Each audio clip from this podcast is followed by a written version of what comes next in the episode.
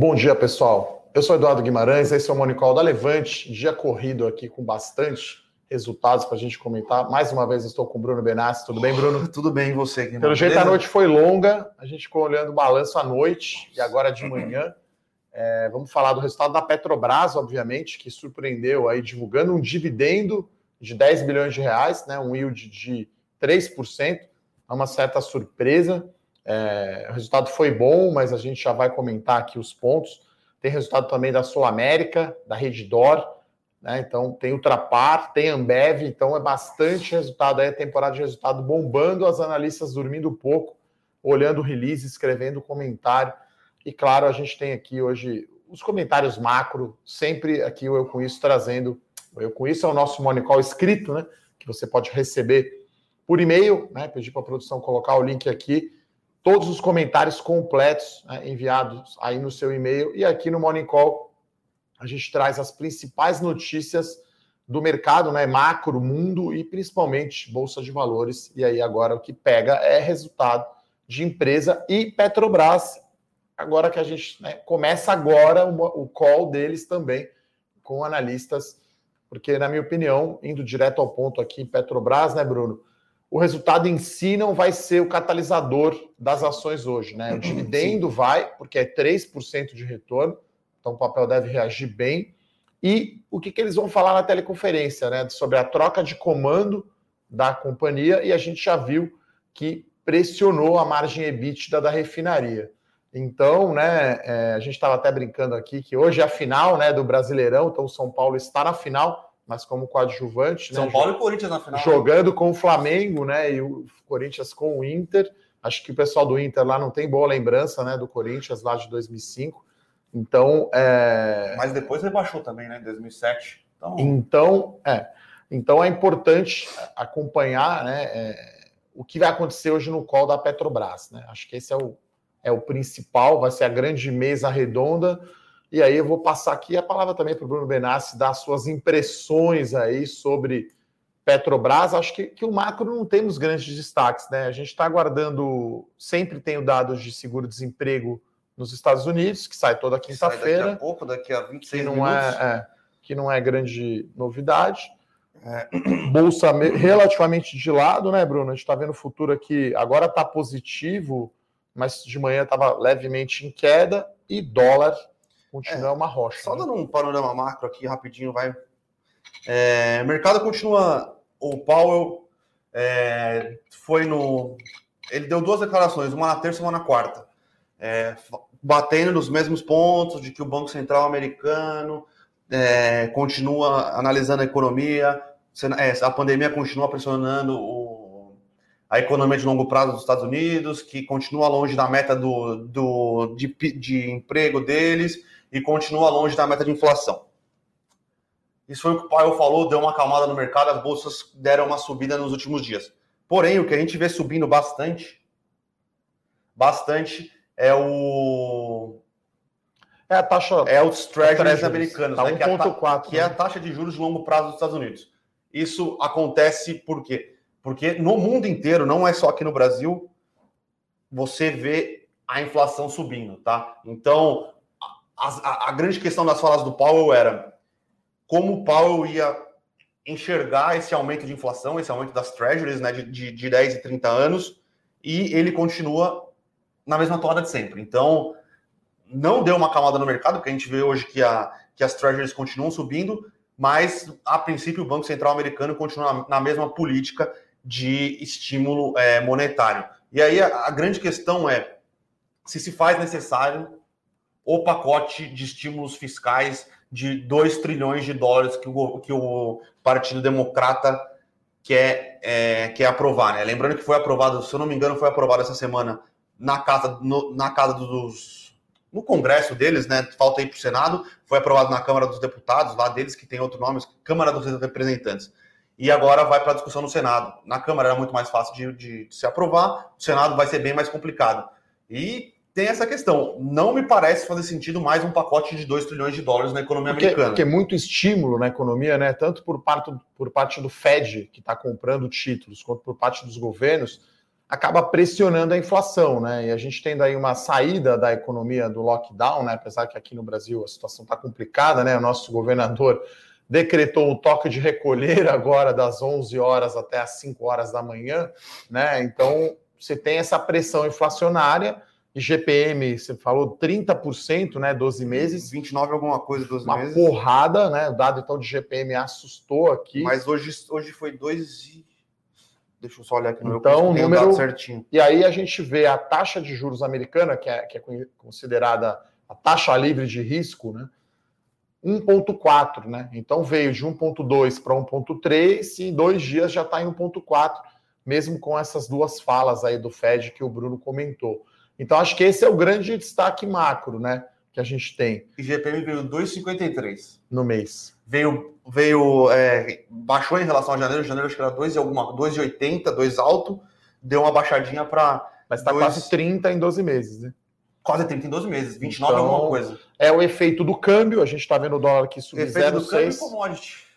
Então, minério de ferro, 175 dólares. O barril de petróleo, né? Já falando um pouquinho de Petrobras, a gente vê fácil, fácil chegando nos 75 dólares, né? 67. O Brent já está no 67. Então você tem uma pressão né, de commodities que geraria aí uma pressão inflacionária, e a grande dúvida é se o Fed vai aumentar juros. Né? É aquela coisa da Selic aqui também.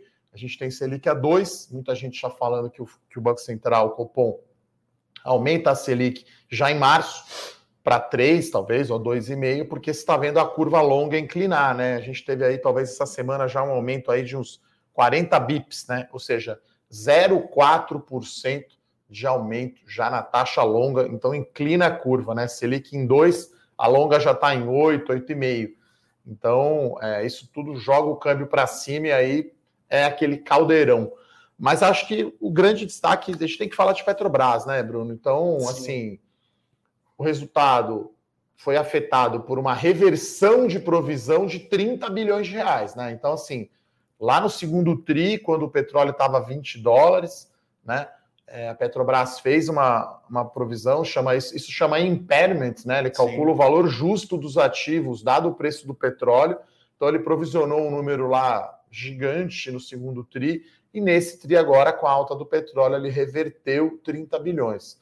Né? Então, o lucro acho que deu quase 60 bilhões, sendo que 50 é reversão de impairment e outros efeitos cambiais não caixa.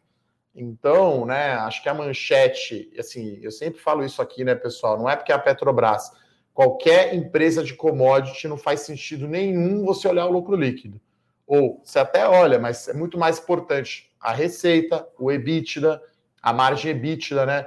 Porque o lucro líquido vai ser impactado por variação cambial e por itens não caixa, né? Então o lucro parece que veio super acima do projetado, mas quando você pega EBITDA recorrente, o lucro considerado recorrente, veio dentro do esperado. Então a Petrobras já tinha divulgado a sua dados de produção, né, com produção boa, é, então já era esperado esse número bom, né? E a gente já sabia do câmbio e do petróleo no período, então a divisão ali de exploração e produção de petróleo, né, veio muito bem mesmo com um certo aumento né, no custo de extração de petróleo, né, que acho que foi a 10 dólares no quarto trimestre. Que também já era mais ou menos esperado, porque a Petrobras tinha falado que ia fazer algumas, algumas paralisações, então era. Mas no ano ainda fechou um número bom, né? Então a Petrobras é, é, muito eficiente né, na extração de petróleo no pré-sal.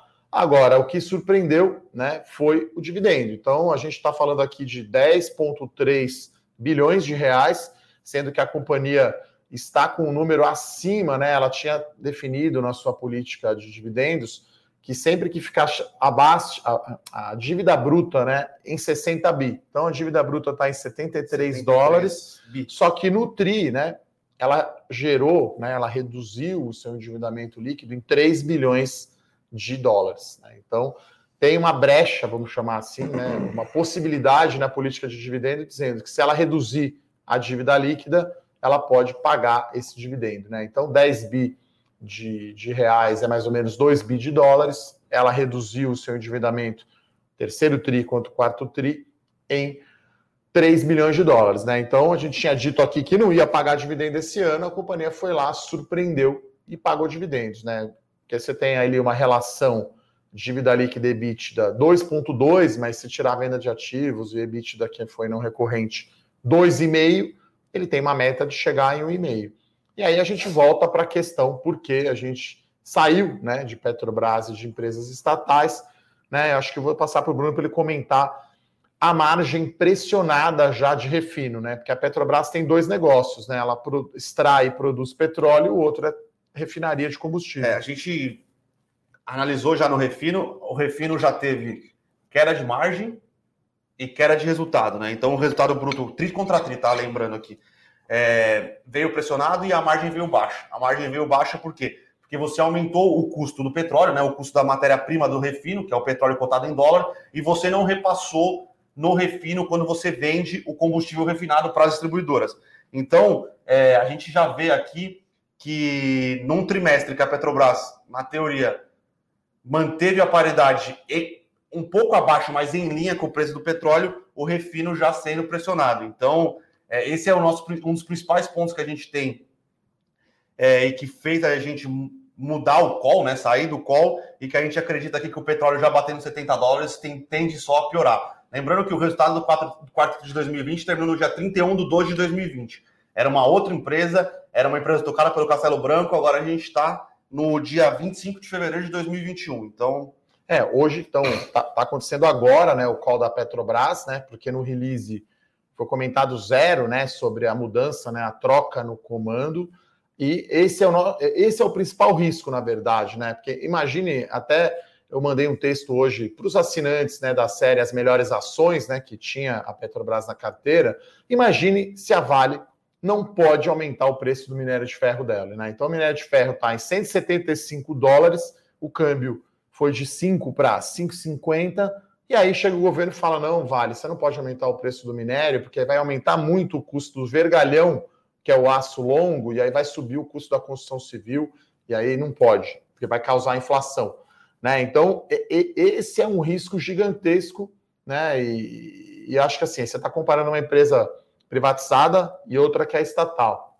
Então, acho que é, é um risco gigantesco a troca do comando e por conta do Texas, né, que, que a questão climática lá, congelado, a produção americana caiu, então o WTI subiu, que é o petróleo do Texas, puxou o Brent para cima, como o Bruno falou, já está 67 dólares, né? Só para lembrar, estava 44 dólares em dezembro, né? Até vou pegar aqui, né, o release da Petrobras, ele mostra qual foi o, o preço médio né, do petróleo uh, uh, no trimestre. Né? Então a gente vê que está muito mais elevado agora o preço do barril. Né? Então, quarto TRI, o petróleo do tipo Brent, 44 dólares. Então, agora a gente está falando de 67 dólares, né? quer dizer, quase 50% a mais no preço.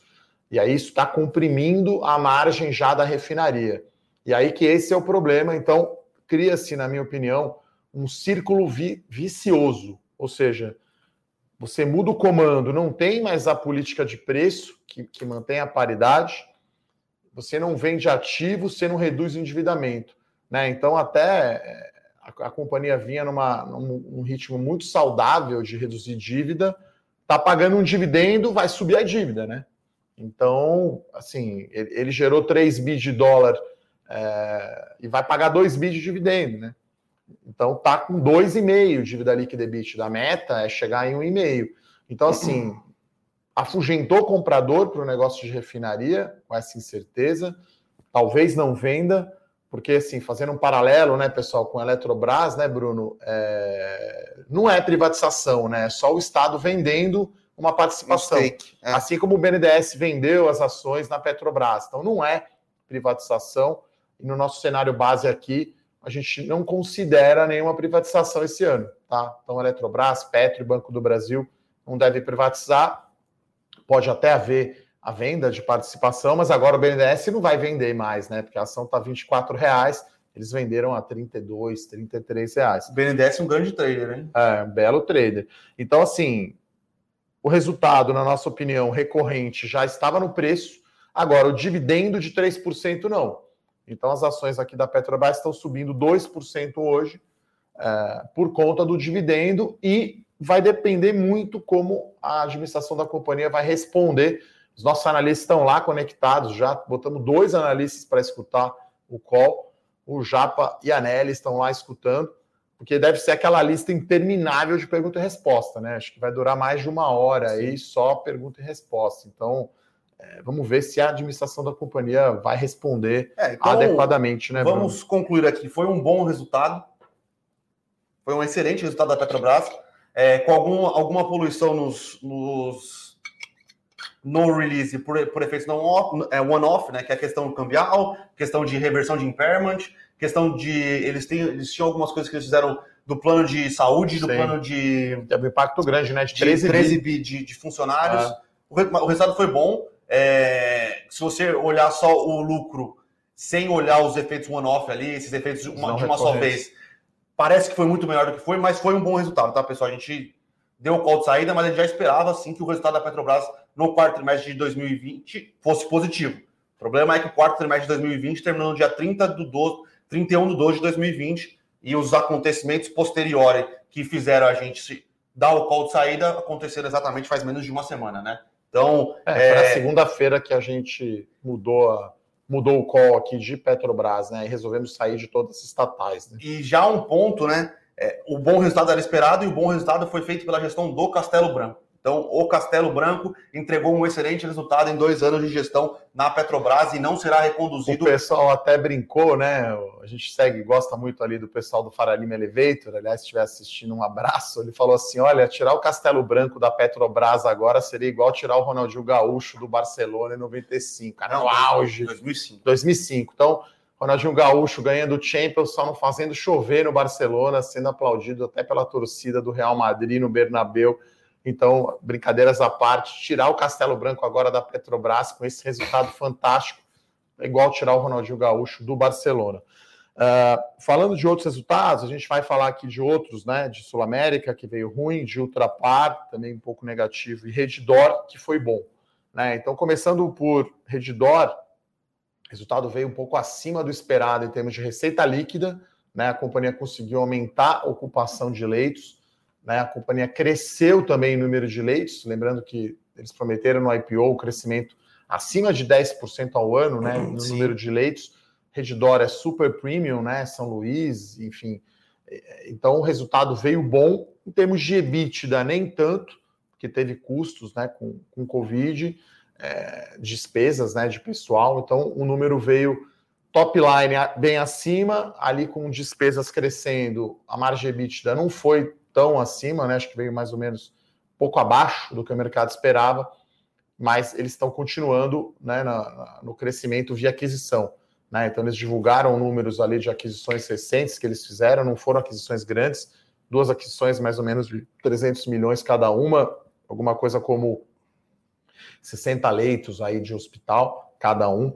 Então, a Redditor né, confirmou o primeiro resultado aí da Redditor depois do IPO, então um resultado bom né? Um release bem clean, assim, bem, bem claro, bem limpo, uh, top line muito bom, então está aumentando a ocupação, então a empresa cresce e eles conseguem repassar a inflação médica. Lembrando, né, que o cliente da Redditor são os planos de saúde.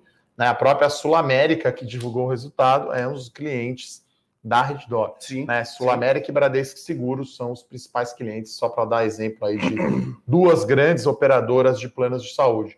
Né? Então, mesmo aí num ano marcado aí no segundo tri, né, que foi o auge aí da, da Covid, né? Então, o quarto tri foi bom na comparação com o terceiro tri e na comparação com o ano anterior, mas ainda tem algumas coisas de despesa que, que machucaram um pouco o número, né, Bruno?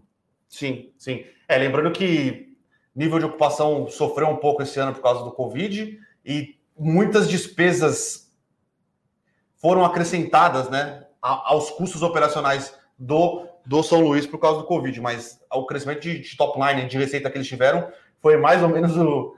É, é, é engraçado, a gente conseguiu mais ou menos quando a gente estava modelando o IPO, o, o, resultado de 2020 de receita, a gente acertou meio que na vírgula. Então, uma empresa que vai continuar crescendo bastante, é. lembrando que o mercado hospitalar, a Redditor é gigantesca, mas é um mercado bastante pulverizado, né? Então ela tem bastante espaço para crescer, seja via M&A, seja via M&A é fusões e aquisições, né? Seja, seja via, via inauguração de, orgânico, é. né? E, que, ó, e a, só... gente teve, a gente bateu um papo com, com o responsável por, por crescimento do, da, da Reddor, né? Ou orgânico ou M&A. Gostamos bastante do papo. O cara sabe muito do business e a gente acredita que eles vão conseguir continuar entregando aí um, um crescimento bastante forte nos próximos anos, né? É, só para dar um número aqui, pessoal, de receita, ó, receita do quarto TRI cresceu 10% em relação ao terceiro trimestre e 22% em relação ao ano anterior. No ano a receita cresceu só 5%, mas aí segundo TRI, né, enfim, a ocupação, matou, né? a ocupação caiu drasticamente porque ficou lockdown mesmo, todo mundo em casa, né? Então, é um resultado bom. Como eu falei aqui, a margem EBITDA teve piora, né? Isso é normal, teve aumento de despesa. Então, mas no geral, resultado bom aí da, da Redditor. E assim, é uma companhia, se você pegar um EBITDA normalizado, ela vai ficar com dívida líquida EBITDA uma vez só. Né? Entrou 8, 8 bi de reais né, no caixa da companhia de, depois do IPO, então ela tem muito espaço, como o Bruno falou, para crescer via aquisições e para inaugurar novos hospitais. Né? Então, é, a margem EBITDA deu uma piorada, isso já era esperado, veio um pouquinho pior. No geral, está predominando a interpretação positiva aí do resultado, as ações estão subindo 1% agora, 0,8%. Curiosamente, né, a gente achou entre Sul América e Ultrapar, a gente achava que o mais negativo tinha sido Sul América, mas Ultrapar aqui está caindo 6,5, Bruno. O que, que foi tão ruim assim no resultado de Ultrapar? A gente deu esse call, né? Que, que, que, foi negativo, foi abaixo do esperado, mas o mercado está caindo quase 7 aqui, Ultrapar. Muito provavelmente está com o call, acho que o call do Ultrapar é agora, ou é às 11, não lembro, mas o Ultrapar o que aconteceu foi que o resultado da, do posto Ipiranga, né? Esse é o posto Ipiranga de verdade. Não é o Paulo Guedes, Não é sumiu. o Paulo Guedes, que sumiu, que é o Daniel, Daniel Alves agora, é o apelido do Paulo Guedes aqui na análise é, o resultado vai jogar hoje, hein? Mas não dá declaração, né?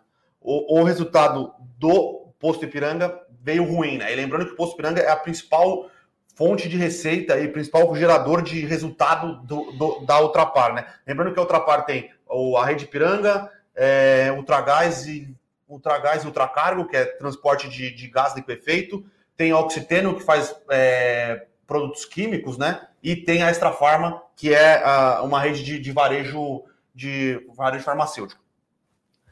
A, a, o posto Ipiranga, né, é, uma, é a maior bandeira. E o resultado do posto Ipiranga veio bastante pressionado. Veio um resultado ruim, é, o resultado lá do EBITDA gerado por metro cúbico veio abaixo do que normalmente vinha, mas é uma empresa que está em, em turnaround, né? Lembrando que a empresa o Pátria, né, que assumiu o a gestão. O Pátria né? assumiu a gestão, né? Ele é, ele é, um dos principais players agora é, mas a gente esperava um resultado um pouco melhor do que veio no posto Ipiranga. E lembrando que ele deixou claro no release de resultados que ele vai investir este ano capex pesado no posto Ipiranga e na parte de energia, né, que é ultra, ultracargo e a ultragás.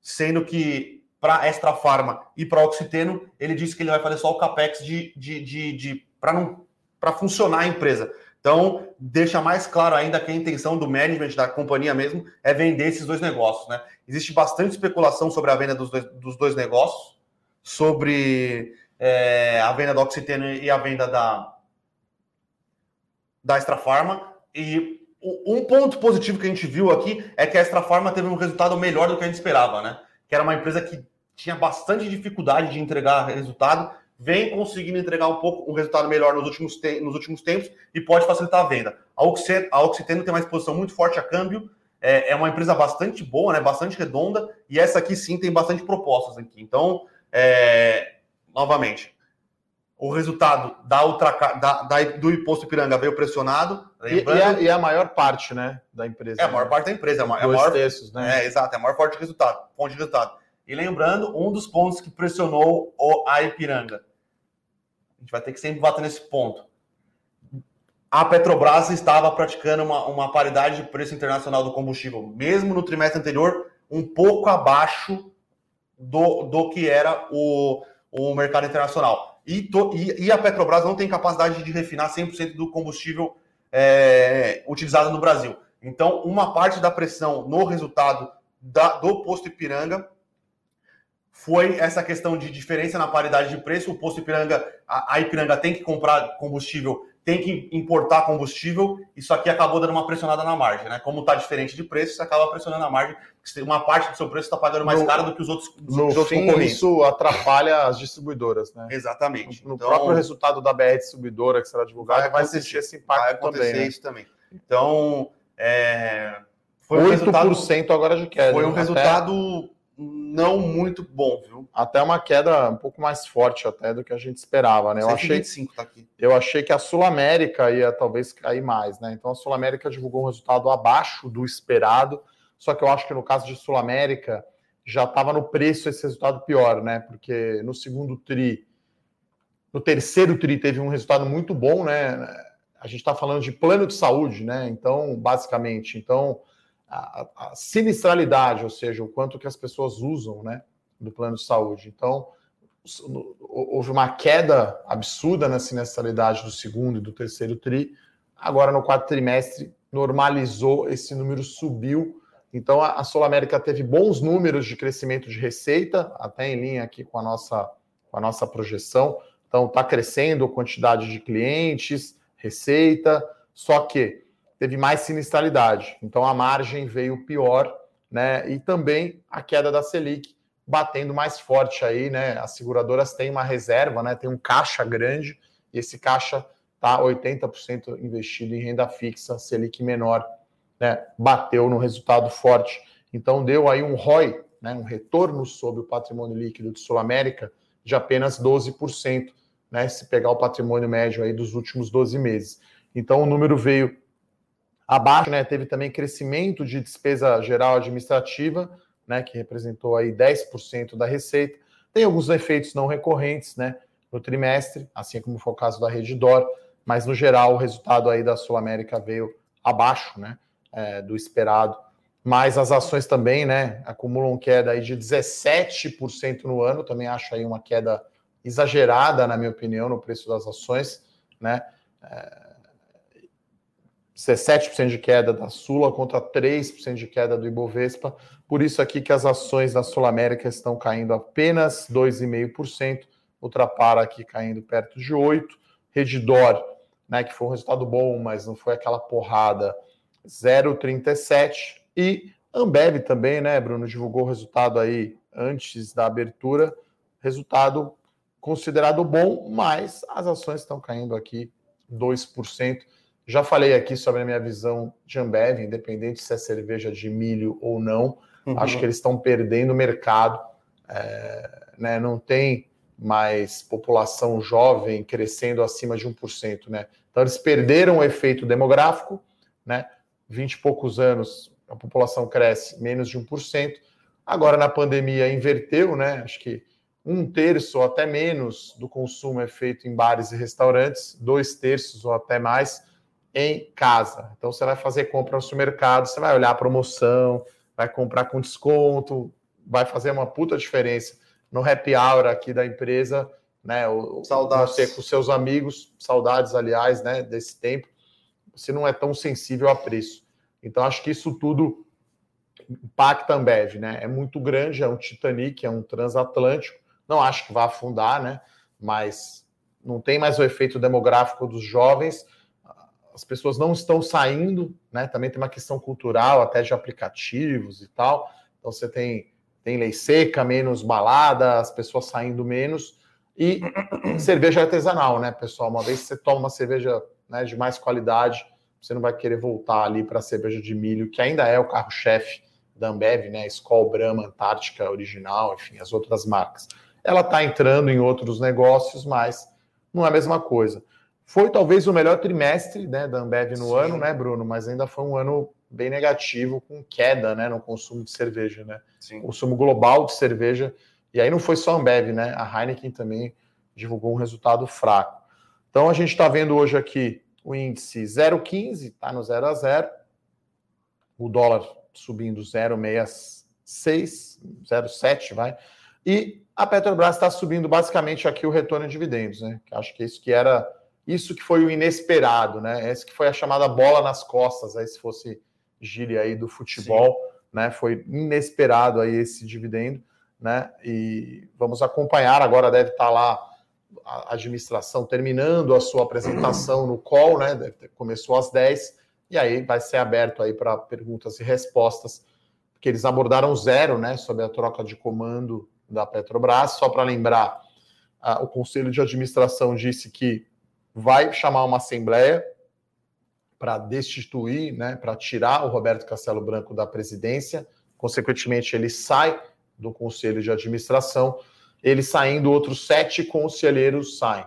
E aí existe duas possibilidades, basicamente, né? Você entra lá o presidente, o general, o novo presidente, e se mantém o conselho, e ele continua seguindo as regras de governança e de, e de política de combustível, ou se muda o conselho e a gente tem toda uma incerteza para ver se vai seguir a cartilha, como o Bruno falou, da paridade. O petróleo deve aumentar né, o preço, porque os produtores estão com disciplina de controlar a produção e a gente tem um momento aí de economia reabrindo, né, Bruno? Então, esse acho que é o panorama. Vamos lá, como sempre, agora dar uma olhada nas perguntas Sim. aí da galera. Bom, Deixa tem uma pergunta boa aqui e difícil de responder do Amauri falando sobre o spin-off, né, Bruno? Sim, é uma pergunta bastante difícil. Lembrando que hoje é o último dia para quem tem as ações do Pão de Açúcar receber as ações do. ter sobre custódia das ações do açaí, né? Ter, ter sobre custódia das ações do Pão de Açúcar para receber as ações do açaí. Lembrando que as ações do açaí começam a ser negociadas segunda-feira, dia 1 de março. E o negócio vai ser. E o PK fica ex amanhã, né? É então, isso. É como se você recebesse aí um dividendo, uma bonificação, né? Você é acionista de Pão de Açúcar, PK 3, recebe ações do açaí 3. Hoje é o último dia, então, para você comprar Pão de Açúcar para receber. Amanhã o Pão de Açúcar negocia ex, açaí começa a ser negociado segunda-feira. Sim. E aí a pergunta do Amor é o seguinte: em todo spin-off, né, que é uma separação do termo em inglês, a empresa satélite que sai, né, ou a subsidiária, é descontada do valor da empresa maior? Ele pergunta, valor de mercado ou contábil? Pode dar um exemplo, como por exemplo Itaú XP? Ele pergunta se o Itaú vai cair. A gente estava até aqui antes de entrar no ar, eu o Bruno batendo bola sobre isso, é, sobre Itaú XP. A gente entende que é como se fosse um dividendo que o acionista de Itaú vai receber ao receber a participação de XP. É, a gente entende sim que pode haver sim um ajuste no Itaú. E é valor de mercado, tá? Sim. Não vai ser nem contábil e não vai ser nem bolsa. Porque o que, que o Itaú fez, na minha opinião, que foi genial? Ele, né, ele não, não era precificado como tendo a participação da XP, né? Então o Itaú tinha 46% da XP. Se a XP entrega um resultado melhor, é mais resultado para o Itaú. Mas isso não se refletia no valor de mercado. Então a gente até fez um relatório, né? Um relatório aberto que a gente tem de recomendação para Itaúsa, né? Que, que é da carteira de dividendos o valor de mercado da participação do Itaú na XP foi ganhando espaço em relação ao valor de mercado total do Itaú. Foi crescendo. Então o mercado foi pagando cada vez um múltiplo mais baixo, né, Bruno, para o Itaú e mais alto pela participação da XP. Mesma coisa aconteceu agora na possível fusão de lojas americanas com B2W. Então, a, a, a Lojas Americanas é a dona da B2W, né? E, mas a B2W está valendo mais proporcionalmente, né? A B2W vale aí 70% da empresa combinada. No Pecar é uma distorção ainda maior, porque a, o açaí valeria. O açaí, na teoria, vale mais 100%, mais ou vale, ou vale 100% da empresa total. Então, acho que isso vai ser muito a mercado. É... é, não, e a gente mandou mensagem para o RI do Pão de Açúcar. E agora? Na verdade, a gente mandou para o Pão de Açúcar antes, e agora a gente está em contato com o do açaí, vai ser a mercado. É. Aí depende. O pau vai comer. É, Mauri, assim, no caso de banco, não, mas no caso de empresa, é, o que vale é o valor da empresa, é o EV. Né? Eu dou um exemplo também mais antigo, quando a, a Gafisa separou da tenda. Né? Então, a, a, a tenda que era controlada, que era a empresa satélite, acabou valendo mais porque ela ficou com menos dívida. A maior parte da dívida ficou com Gafisa. Pão de açúcar é sair, como está baixo o endividamento, não vai ter esse impacto, né? Eles você, dividiram metade metade. Quando você tem pouca dívida, né? Porque o EV é valor de mercado mais dívida líquida. Quando essa dívida líquida é pequena, o EV não distorce tanto. No caso aí de Itaú XP, a gente acredita que, que foi um movimento genial aí do Itaú para destravar valor. Né? E aí pode ser sim como se fosse um dividendo, aí uma bonificação que que os acionistas de Itaú vão receber né, com essas ações da XP. Tá? Uh, o Marcos, o Matheus aqui pergunta, vou deixar essa para o Bruninho aqui. Todos sabemos os predicados e qualidades da VEG. Desculpe. Quais seriam os maiores riscos que a gente enxerga para a VEG? O maior risco que a gente enxerga para a VEG é ela não conseguir manter esse ritmo alucinante de inovação, de criação de novos produtos e, consequentemente, não conseguir continuar crescendo a receita do jeito que ela cresce. É, mas faz alguns anos aí que a gente, a gente o mercado a, revi, é, sempre está correndo atrás de revisar para cima os números de crescimento da é, VEG. Né? A VEG, só para lembrar, né, uma recomendação aberta Sim. da carteira Growth Stocks, né, ações de crescimento do Pedro Bresser. Faço também um disclaimer aqui, né? Só porque é uma recomendação aberta, não é para você comprar 100% do seu patrimônio em VEG. Sim. É importante diversificar, mas é uma das recomendações abertas aqui da nossa carteira. A companhia divulgou o resultado essa semana, né? Crescimento de lucros acima aí de 20% anual, mesmo com pandemia, né? Então, se olha o balanço da VEG, nem parece que teve Covid, nem parece que teve pandemia. Sim. Então, o risco é não esse. Sei, não sei se você concorda comigo, mas acho que o risco é, ela não conseguir né, continuar inovando e crescendo o resultado da forma espetacular que ela cresce. Mas a gente viu já no ano passado ela atacando outras áreas para crescimento, né, ela vai trabalhar com inteligência artificial é, no chão de fábrica, então ela comprou algumas empresas de. de é, como é que eu posso falar isso? É, algumas empresas que fazem é, mapeamento por câmeras da, do chão de fábrica, então eles vão conseguir saber temperatura dos equipamentos, quando é hora de fazer manutenção, quando não é. é eles estão fazendo, comprando bastante inteligência artificial para ligar nos motores dele, para saber quando, tá, quando é o melhor momento de fazer parada para manutenção. Então, é uma nova fonte de receita, uma nova fonte de crescimento, uma nova indústria que a VEG está investindo.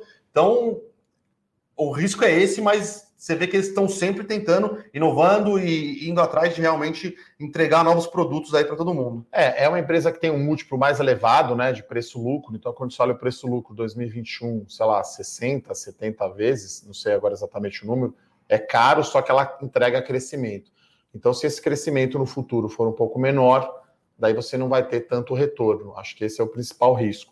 Uh, Vanessa pergunta aqui sobre os resultados da Redditor, a gente já comentou, gostamos aí do resultado, né? O primeiro resultado da companhia depois do IPO. Iremos também acompanhar aí a teleconferência de resultados. O Adilson aqui pergunta sobre a privatização dos Correios, né? Se é uma sociedade mista, funciona melhor que nada? Parece que essa, esse é, é o caminho que o governo vai adotar, né? Como não dá para privatizar full, né? Não dá para privatizar mesmo tudo, vende um pedaço, né? Então o BNDES vendeu participação na Petrobras, na Eletrobras, né? Essa oferta de ações vai reduzir a participação do governo na Eletrobras para acho que 40 e poucos por cento. Tem a tal da Golden Share para eles controlarem. Então é um jeito do governo levantar dinheiro, porque eu faço sempre analogia, pessoal, como se fosse uma família que está gastando mais do que ganha, mas tem ativo, né? Então o cara tem um carro lá está viajando e gastando mais do que ganha, vende o carro para pagar a conta para fechar. Mas aí o que, que ele faz? Em vez de vender o carro, ele vende um pedaço só. Né? Vende um pedaço ali do carro, divide ali com o comprador, levanta um pouco de dinheiro, melhora a conta. Né? Então, acho que é, é, é melhor, muito melhor fazer isso do que não fazer nada, né? Sim. Mas, enfim, como até bem disse aí a entrevista do conselheiro independente né, da Petrobras, Marcelo Mesquita, o certo seria privatizar tudo, né? Eletrobras, Banco do Brasil e Petrobras, na minha opinião. Né, falar o petróleo é nosso é uma coisa muito antiga, né, da época do Getúlio Vargas, né, dos anos 50, anos 40, né. Uh, deixa eu ver aqui, tem uma sobre aqui. fundo de não, deixa fundo só imobiliário tem, tem, tem uma aqui, o Douglas está perguntando se a gente, porque a gente tem, a gente mandou vender, porque a gente não exaltou os pontos positivos da, da Petrobras. É, Douglas, se inscreve no nosso Eu Com Isso, tem o, o, o comentário inteiro do, do, do, resultado. A gente colocou sim os pontos positivos, redução de alavancagem, melhoria de eficiência na exploração do no pré-sal. A gente comentou aqui também sobre isso. A gente só está frisando aqui novamente. Refino veio pressionado e o resultado é referente ao, ter, é dia 31 de 12 de 2020, tá? E foi aí que a gente mudou, porque por causa do que aconteceu semana passada, foi aí que a gente mudou nosso call, tá? Mas no nosso eu com isso, tá bem escrito o que veio positivo, o que veio pressionado, o que foi one-off. É, a gente a gente acha o resultado bem positivo, tá? A gente achou o resultado bom, é. o resultado foi forte. Não é porque a gente deu o call de venda que a gente vai deixar de apontar os pontos positivos do resultado, tá? Principalmente a geração de caixa, como foi eu falei forte. aqui, a dívida líquida da Petrobras no trimestre caiu 3 bilhões de dólares. Por isso que ele pôde pagar o dividendo, né? Então, apesar de estar na política de dividendo, que ele vai considerar sempre que a dívida bruta ficar menor que 60 bi de dólar, como ele gerou 3 bi de dólares, ele pagou aí 2 bi mais ou menos, né? 10 por 3 dá um pouco, pouco menos que 2 bilhões de dólares. Então, esse foi o ponto positivo, né? Agora, como o Bruno falou, se, se não tiver essa paridade dos combustíveis, né, a margem EBITDA da refinaria acho que foi 4, 3 ou 4%, né? Mais baixa. Mais baixa. Mais baixa. A margem é... da refinaria foi 10 ou 9. Aí, se continuar né, o preço subindo, vai cair essa margem, pode ser que o momento fique negativo a margem lembrando da refinaria. Que, lembrando que a refinaria sempre foi é, detrator de resultado da Petrobras, tá? Então, não sempre é de reduziu o resultado, Exato. né? É isso que o Bruno quis dizer. Tá? Tem uma pergunta aqui do, Bastante pergunta do, de é, do Carlos Eduardo, tá? Então, TRPL4, que é a ISA-CETEP, hoje é o último dia para você receber o dividendo. Ela vai ficar ex amanhã, dia 26 de Se fevereiro. Se ele vender hoje, então? Não, tem que ter hoje. Tem que ter hoje. Se vender hoje, perde. Hoje, é. né? Tem que ter a ação, Carlos, hoje na carteira. Tendo hoje na carteira, você recebe o dividendo. Foi um dividendo aí de 3%, se não me engano. Então, foi um dividendo considerável, tá? Então, 80 centavos por ação, ISA-CETEP, 3,3%, né? Um dividendo aí do tamanho da Petrobras em termos de retorno. Lembrando, né, pessoal, dividendo importante não é o valor por ação, e sim esse valor por ação comparado ao preço por ação. Esse, essa é a conta certa para fazer do retorno. Tem pergunta aqui para o Bruno, então, vou fazer de fundo imobiliário, uh, do Jamil, que sempre pergunta aqui. Brunão, fundo imobiliário alavancado não é perigoso? Ele pergunta do CALG 3, CALG3. Esse CALG 11 eu não conheço, tá? Nunca.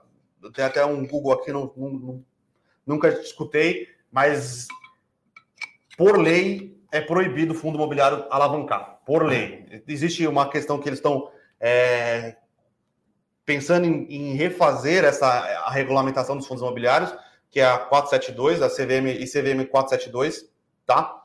É, porém, porém, existe a possibilidade de aquisições sintéticas. Então, o fundo imobiliário ele pode comprar um imóvel parcelado, e como ele comprou um imóvel parcelado, ele está fazendo uma aquisição, é, ele está fazendo uma alavancagem sintética, porque ele vai pagar o, este imóvel comprado ao longo do tempo. Não é uma alavancagem porque ele não tomou dívida, mas na teoria ele não tem o dinheiro é, ali, na hora, então é uma alavancagem é, alavancada. Outra possibilidade de, de fazer alavancagem é o fundo imobiliário comprar um ativo que está alienado já. Por exemplo, com um fluxo de recebíveis alienado. Então, existe uma SPE que é devedora de um certificado de recebíveis imobiliários e já existe essa negociação e o fundo vai lá e compra essa, essa SPE. Então, o fundo não tomou dívida, não, ele, não, ele, não é, ele não foi o originário desta operação de recebíveis, porém ele pode vir e comprar esta operação. Então, apesar de ele não estar é, se alavancando, ele está comprando uma operação alavancada. E a pergunta, tudo isso aqui para explicar que existe essa possibilidade de alavancagem sim, mas para explicar é, que depende do gestor, depende da qualidade, depende do ativo que o gestor está comprando nessa alavancagem sintética ou não, é, depende de quanto do fundo é alavancado e quanto não é. Qualquer coisa acima dos 30%, 20%, entre 20% e 30%, eu acho bastante arriscado. Então, você tem que entender qual que é o ativo do fundo, como o fundo está fazendo essa alavancagem, qual que é a exposição do fundo, né? No, na alavancagem. Então, é, depende muito, tá? Aí vai de gestor para gestor. Gestores, bons gestores conseguem fazer alavancagens, enquanto gestores não tão bons vão acabar sofrendo com isso. E aí, só mais uma coisa.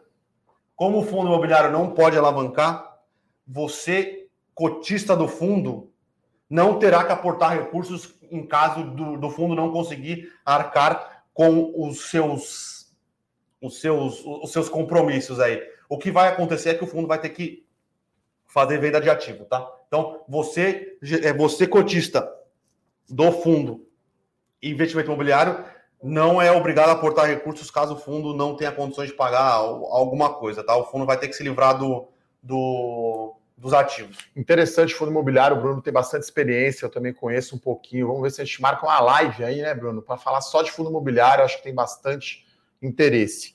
A pergunta do Helder aqui, ex-dividendos é quando você não tem mais direito a receber o dividendo. Então, como foi feita a pergunta aqui do Carlos Eduardo, né?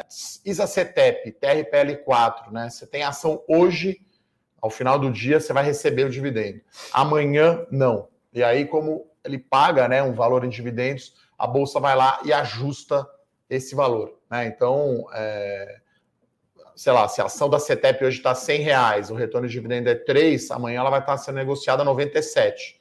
Porque aí quem compra não vai ganhar, não vai ter o direito de receber esse dividendo. Tá? Então, isso é bem interessante. Setor de construção civil, Wellington, a gente ainda gosta, né? É, resultado principalmente as empresas mais voltadas à média e alta renda.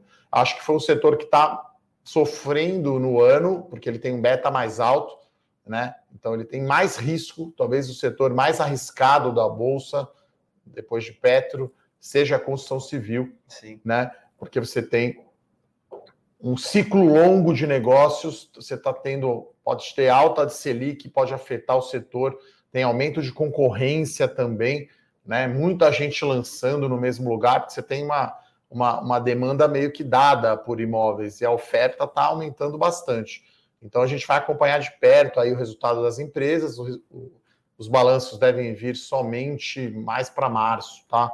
Uh, tem o pessoal perguntando aqui um mata-mata entre M. Dias Branco e Camil. Pô, eu preferia comprar carne, tá? Exato. Então, lembrando, só Camil eu não acompanho muito, tá? Mas a M. Dias Branco é, acho que 50%, 60% do CPV dela, do custo dos produtos delas, dela é trigo.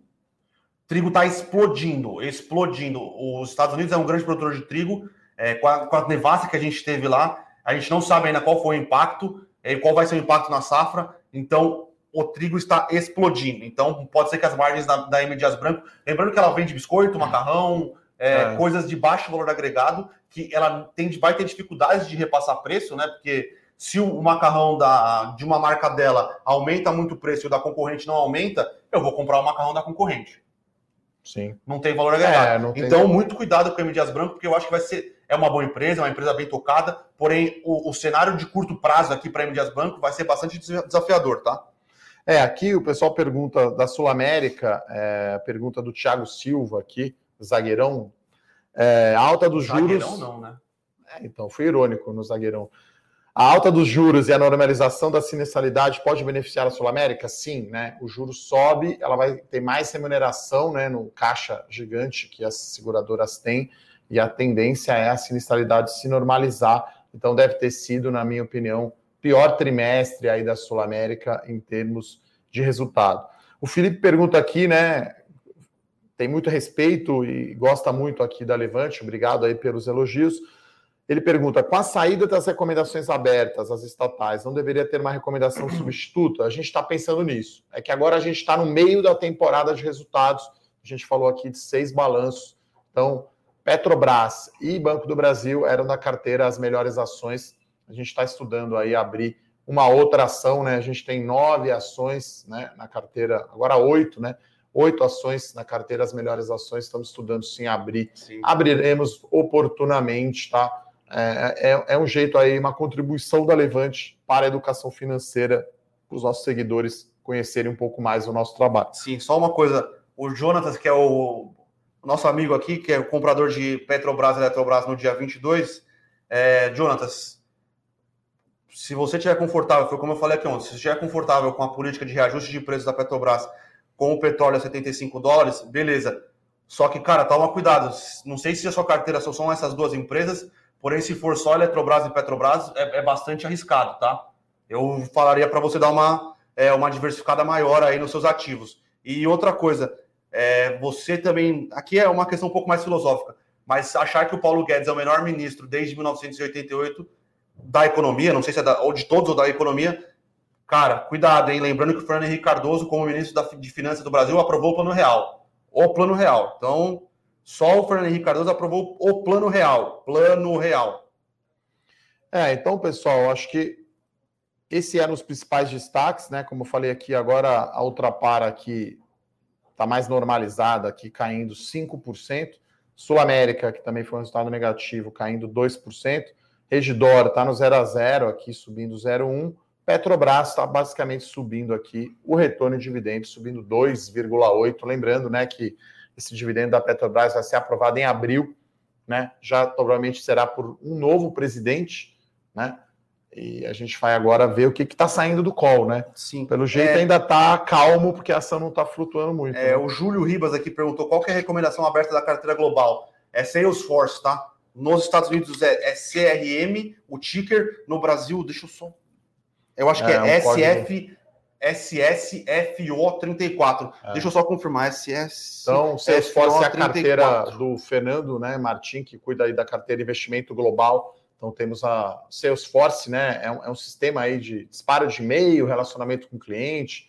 Por sinal, que usamos na Levante o Salesforce, né? Seria como se fosse o SAP de marketing digital e de e-mail, realmente é uma empresa gigantesca com presença global é a carteira, é, é, a ação escolhida aí pelo Fernando. Esse é o código mesmo, você conferiu? SF, desculpa, BDR, né? S, o BDR é SSFO34, tá? Eu prefiro o ticker do Salesforce lá nos Estados Unidos, CRM, que é CRM, né? Que, que é, é, o Customer Relationship Manager. Que é o que ele faz, né? mas é, SSFO34.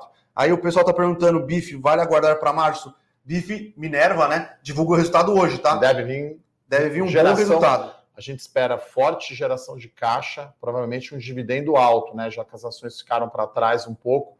Então a Minerva está com alavancagem aí menor que duas vezes EBITDA, né? Dívida líquida EBITDA.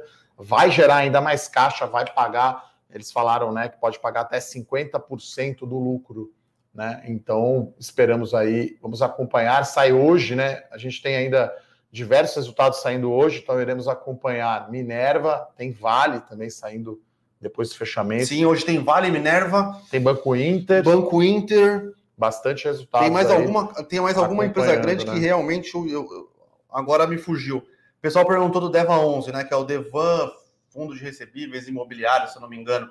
Não gosto, tá? Não gosto da gestão, não gosto dos ativos que ainda da carteira. É, eu acho que é muito risco para um, um dividend yield que eu não acredito que vai ficar tão alto por bastante tempo, tá? Então, é, esses, esses da última safra de fundos de, de high yield, Deva 11, Hectare, é, Habitat, eu, eu não gosto de nenhum deles, tá? Para uma última pergunta aqui, o Geiso pergunta sobre a Pecar, né, o Pão de Açúcar. Ele fala assim: no caso da Pecar, depois da cisão, o valor das ações do Pão de Açúcar vão ficar pela metade? E se estiver vendido, o que acontece? Olha, hoje, né, o Bruno vai complementar. O valor da açaí, né, está sendo esperado ser maior do que o valor da empresa inteira né? Então, é, no limite, poderia dobrar e não dividir pela metade, né, Bruno? É alguma coisa entre é, lembrando que dobrar vai... e uma vez, né? Lembrando que vai ficar um para um, né? Para cada ação do Pão de Açúcar que tiver, você vai ganhar uma ação do Pão de Açúcar.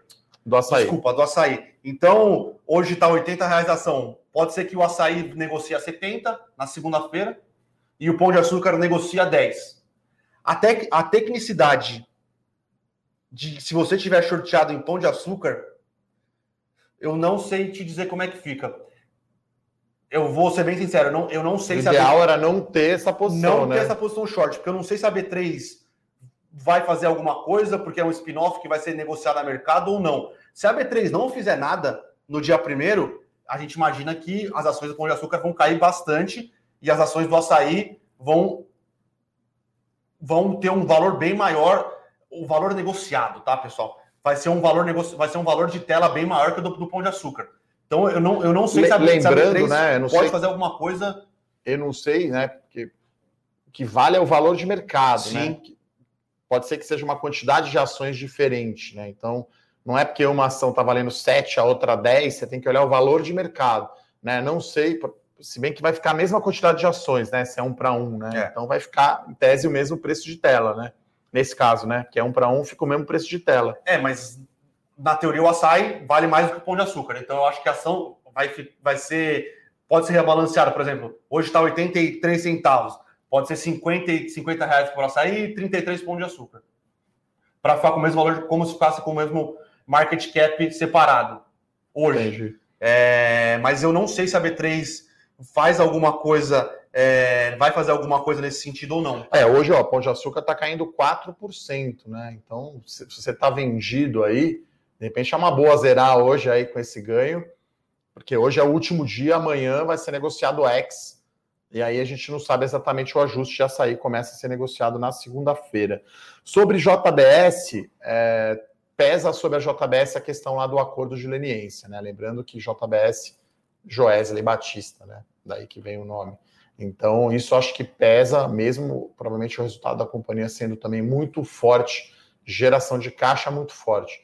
Então, a JBS teria que né, limpar essa questão da leniência, igual, sei lá, a Vale fez com Brumadinho, guardadas todas as devidas proporções, né? Vira a página disso, nova companhia, prática de governança, lista as ações da JBS no, nos Estados Unidos, já que 80% da operação da JBS é nos Estados Unidos, aí precificaria bem melhor e aí acho que andaria muito mais. Mas vamos aguardar é, o resultado, né? Que, que vai vir em março, também deve vir resultado forte de JBS, muita geração de caixa, Sim. a companhia pode surpreender também e divulgar um dividendo grande. Acho que era isso, né, Bruno? É, Tem mais alguma passageira? Desafio, desafio na brincadeira aqui tá valendo, hein? Acho que tá, tá justo aqui. Então, beleza. E só o pessoal aqui, eu falei que o, o Inter derrubou o Corinthians. Sim, eles jogaram Grêmio e Corinthians numa, numa, num domingo, gol do Jonatas de pênalti 1x0. Só o Jonatas da aposta? Jonatas, não, não, esse era Jonas, Jonas, não era o Jonas. Jonas, ah, Jonas puta, grande jogador, fez carreira depois lá no Benfica, jogava muito. É, e jogou, jogou Internacional e Goiás. O Internacional entregou o jogo para o Goiás. Foi só isso que eu quis dizer, tá? É porque foi, né? 2005 é aquele ano do Brasileirão que tem um asterisco do lado do campeão, né? teve voltou o jogo, foi aquela roubalheira, coisas do futebol brasileiro. E aí sempre a zoeira never ends, né? Aquela brincadeira entre os torcedores sempre fica, né? Sim, sim. Né? Então é isso, pessoal. Gostaria então de agradecer. Só, mas o Adilson sempre faz aquela última pergunta na. O qual que nunca termina. Não, mas é só aquela última pergunta aqui para a gente dar uma descontraída aqui, pô, hoje à noite vamos olhar mais uns 600 resultados, olhando mais uns 600 resultados. Quem leva o Brasileirão, Guilherme? Flamengo. Flamengo, é, Flamengo São Paulo é. vai entregar o título para o Rogério Ceni, então não precisa fazer nada, né? O São Paulo não está com a menor vontade de jogar, né? Tendo perdido para o Botafogo, né?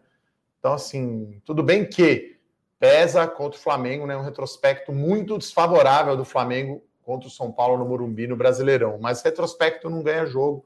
Os caras do São Paulo estão pensando já no ano que vem, nas férias, sei lá, enfim, porque a combinação de resultados é muito favorável, né? o Flamengo tem dois pontos a mais né, que o Inter, então, enfim, acho que dá Flamengo e Rogério Ceni campeão brasileiro. E a Copa do Brasil? Grêmio. Mas aí eu tô com um quê de torcedor. Só para dar uma provocadinha aqui. Apostinha? Almocinho? Apostinha, apostinha, fechado. Tá fechado. Almocinha aqui. Aqui a gente aposta e paga, né? Então é isso, né? Bom, pessoal, agradecer então a presença aqui do Bruno Benassi, agradecer as perguntas aqui de todos iremos acompanhar agora, voltar lá, deve estar rolando ainda perguntas e respostas do call da Petrobras. É isso. Bons negócios a todos, um abraço, Valeu, até mais. Tchau, tchau.